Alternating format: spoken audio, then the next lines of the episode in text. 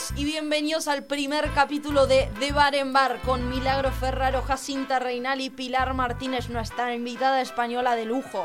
¿Cómo estamos todos hoy? Muy bien, Mili. Estoy emocionada por arrancar con este increíble podcast que traemos para todos ustedes.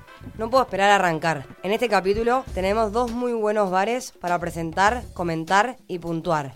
¿Cuáles serán? Ya lo sabrán. Para, para, para, Jacinta, no te apures. Primero expliquemos qué vamos a hacer, ¿no? Sí, claro, tenés razón. Pili, ¿querés explicar? Claro, vamos. La idea de hoy es presentaros dos bares. Nah, es mentira, no termina ahí. Les presentaremos dos bares de los cuales haremos una profunda descripción. Nos enfocaremos sobre todo en cuatro aspectos principales, la comida, la variedad de bebida, el servicio y la ambientación. Exactamente, Pili. Además, en cada capítulo vamos a hablar de dos bares que estén muy cerca entre sí, para que así ustedes sepan cuál de los dos es el ideal para cuando estén en esa zona. Che, ¿y si arrancamos? Excelente idea, Jacinta. Pero, ¿cómo hacemos para decidir con cuál de los dos arrancar? Mm, tengo una idea, Mili. ¿Estás lista? Sí. Listos, preparados, ya.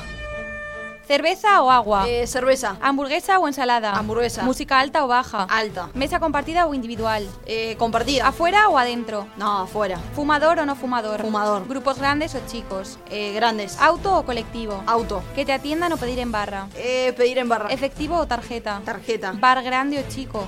Grande. ¿Informal o formal? No, informal. ¿Luminoso u oscuro? Oscuro. ¿Almorzar o cenar? Cenar. Listo. Mm, me parece, amigo, arrancamos con... Lowell's Beer Garden. Arranquemos por lo básico. Lowell's abre todos los días de la semana. De lunes a viernes abre de 6 de la tarde a 2 de la mañana y los sábados y domingos de 12 del mediodía a 2 de la mañana. Exactamente. Queda sobre Primera Junta en San Isidro y tiene tanto un espacio adentro como una terraza afuera. Ni bien entras, tenés que hacer fila para pedir comida y bebida.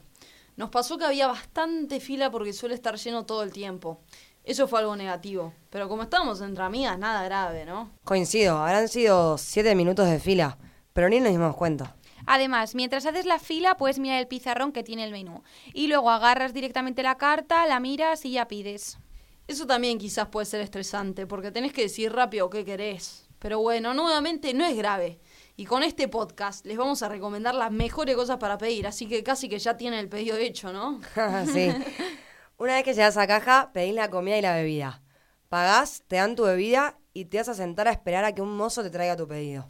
Esta es otra de las partes confusas. El bar tiene tanto un espacio interno como externo. El interno puede llegar a ser un poco oscuro y bastante ruidoso, pero si uno va dispuesto a eso, nada grave. La parte de afuera es muy linda. Está iluminada con luces que cuelgan del techo y hasta tiene sillones. Las mesas son más bien compartidas, aunque hay individuales para dos o cuatro personas. Aunque bueno, no es raro tener que compartir mesa con otra gente. Repetimos, puede ser que esto no sea lo más cómodo, pero el lugar en sí, la comida, la cerveza y la buena onda hacen que esto no sea una razón para, no ir. Para, para. ¿Acaso escuché cerveza? Y sí, Miri, ¿qué tiene? Ah, bueno, les quería contar que si buscas variedad de cerveza y de buena calidad, es tu bar. Además, para aquellos que no son expertos, pero les gusta la cerveza, el personal es de gran ayuda, porque les hablas de tus gustos y ellos te recomiendan y hasta te dejan probar cuantas birras quieras, para que al elegir una estés bien seguro. Pero la verdad es que si son más de agua o gaseosas, este aspecto te da lo mismo, ¿no? Igual, en mi opinión, nunca es tarde para probar o intentar hacer que te guste la cerveza. Tal cual, Mili. Pero escúchame, para poder probar todas las birras que quieras, también sería bueno pedir algo para comer, ¿no? Uh, tenés razón. Ey, no te preocupes por la comida, que Lowell's también tiene mucha variedad. Como plato principal podés encontrar ensaladas, pizzas, sándwiches y hamburguesas. Y ojo con las hamburguesas, porque la hamburguesa Lowell's es el plato estrella. Lo tienen que pedir sí o sí. Lleva doble medallón de carne, queso azul y champiñones. Uh, para que me estás dando hambre. Todavía no terminé. Para acompañar y picotear tienen papas, quesadillas, empanadas, bastoncitos de mozzarella, entre otras cosas. Y ya para terminar, y por si siguen teniendo hambre, o si simplemente quieren ese último gustito dulce, hay una amplia variedad de postres. Marquís, cheesecake, chocotorta, volcán de chocolate, waffle y kiran pie. Y además, como plus, la comida no tarda mucho en llegar. Además, el servicio es muy bueno y una vez que estás sentado, hay mozos para atenderte. Al ser un bar descontracturado y que siempre está lleno, uno puede dudar de su servicio y de su calidad. Sin embargo, no defrauda ni deja mucho que desear. Mucho hablar, mucho comentar, mucho opinar, pero yo quiero lo más importante de todo. ¿Dónde están los tips que no puedo olvidar si voy a Lowells? Pues qué bueno que preguntaste, Mili, porque tenemos varios. No te olvides que es un bar ruidoso, con mucha gente, por ende si querés invitar a alguien a salir, no te lo recomiendo. No solo por la ambientación, sino también por su plato estrella, las hamburguesas. Son increíbles, pero comerla enfrente del chico que te gusta. Mm, coincido, puede llegar a ser un poco incómodo, ¿eh? Y yo creo que si estás a dieta, tampoco te lo recomiendo. Sí, qué sé yo, hay ensaladas, pero te juro que las hamburguesas son irresistibles. Bueno, bueno, eh, creo que ya todos entendieron que este bar tiene muchas cosas buenas. Pero escuché que el otro no es mala opción, ¿no? Obvio que no, Malois es una gran, gran opción. Arranquemos por lo básico. Abre todos los días de 12 del mediodía hasta las 2 de la mañana. Queda en Martínez, muy cerca del río. Se puede reservar de lunes a viernes, pero ojo que los fines de semana es por orden de llegada. El lugar tiene espacio tanto fuera como dentro. El de fuera se recomienda más, por lo que le digo que es mejor ir en la época del año que hace más calor. La terraza tiene varias mesas, luces colgantes para la noche y vistas. Y las vistas son impresionantes. Pili, perdón que te interrumpa, ¿eh? pero me adelanto y doy un tip. La vista y el ambiente son realmente muy lindos. Por eso recomiendo al 100% ir más a la tardecita, ver el atardecer y qué mejor que hacerlo tomando un buen trago. Sí, me encantó, coincido. Yo lo definiría como un lugar bastante romántico. Es una buena opción para quienes quieren desconectar de la ciudad, disfrutar de la naturaleza y además te da la posibilidad de charlar con tranquilidad porque te da el espacio para estar de manera íntima. No hay música tan fuerte y en general las mesas son individuales. Con respecto a la variedad de bebidas, a diferencia de Lowell's, Malois no cuenta con mucha variedad de cerveza. Es más, solamente tiene cerveza Sol, que no es la mejor, pero bueno, una cerveza fría nunca viene mal, ¿no? Ahora sí, yo no soy muy de tragos, pero estos sí que son buenos. No es raro escuchar que la gente los alaba, y repito, con vista, atardecer y al aire libre, cualquier cosa que estés tomando se le multiplica el sabor por mil. Hay una limonada que no se pueden perder, con menta y jengibre, muy fresca. Sí, sí, todo muy bueno, pero ahora me tengo que poner un poco más dura.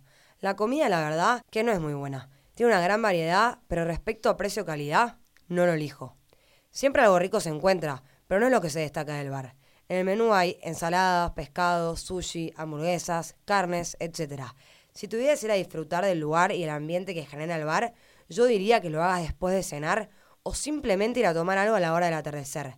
Este programa no hay que dejarlo de hacer a esa hora y qué mejor con un buen trago, ¿no? Sí, sí. Además, lo he estado pensando y al ser un poco más caro que el resto, vale la pena guardarse la oportunidad para ir en un buen momento. Quizás para festejar algo, enamorar a alguien. En fin, creo que es un gran bar para ir a tomar unos buenos tragos. Para After Office también lo recomiendo mucho porque te libera un montón la cabeza. No se olviden de ir para una ocasión especial y al atardecer. Si no sabes qué trago pedir, Puedes decirle al mozo qué alcohol te gusta y ellos te recomiendan el mejor para vos. Si te gusta el ron como a mí, no dudes en pedirte el mejor cóctel de la casa que tiene ron, jugo de naranja, jugo de limón, maracuyá, almíbar, frutos rojos y menta. Para, para, qué rico. Bueno, chicas, ¿les parece que, a pesar de que siempre depende de la situación y la compañía de uno, puntuemos cada uno de los bares en base a lo que dijimos? Va, me parece bien. Empecemos por el Lowells. De comida le doy un 8. En bebida un 6, y no más, porque aunque la cerveza es muy buena, hay muy pocos tragos sofisticados. Después, en el servicio le doy un 5, porque siempre hay mucha fila y el servicio de mesas es incómodo. Además, los mozos están siempre acelerados y poco atentos. Y en ambientación, un 7. Entonces, 8 más 6 es 14, más 5 más 7, 27 puntos. Pa, mira esas matemáticas, ¿eh? Malois para mí tiene un puntaje más bajo. De comida le doy un 3. Mm, sí, coincido. Sí. De bebida un 7,5, no más porque la verdad no tiene cerveza. Muy buenos tragos, pero no cerveza. De servicio sin duda un 6 y te digo que es generoso, ¿eh? Y ambientación un 9. Sí, sí, la ambientación es la mejor. Y sobre todo a la hora del atardecer en verano. Entonces, 3 más 6 más 9, 7,5, 25,5. Che, me parece que quedó bastante bien y acorde a lo que dijimos, ¿no? Sí, tal cual, 25,5 y 27. Bueno, esperemos que les haya servido este breve review de Malois y de Lowells y nos encontraremos en el próximo capítulo con otros dos increíbles bares. ¡Salud! ¡Eh! En el próximo capítulo!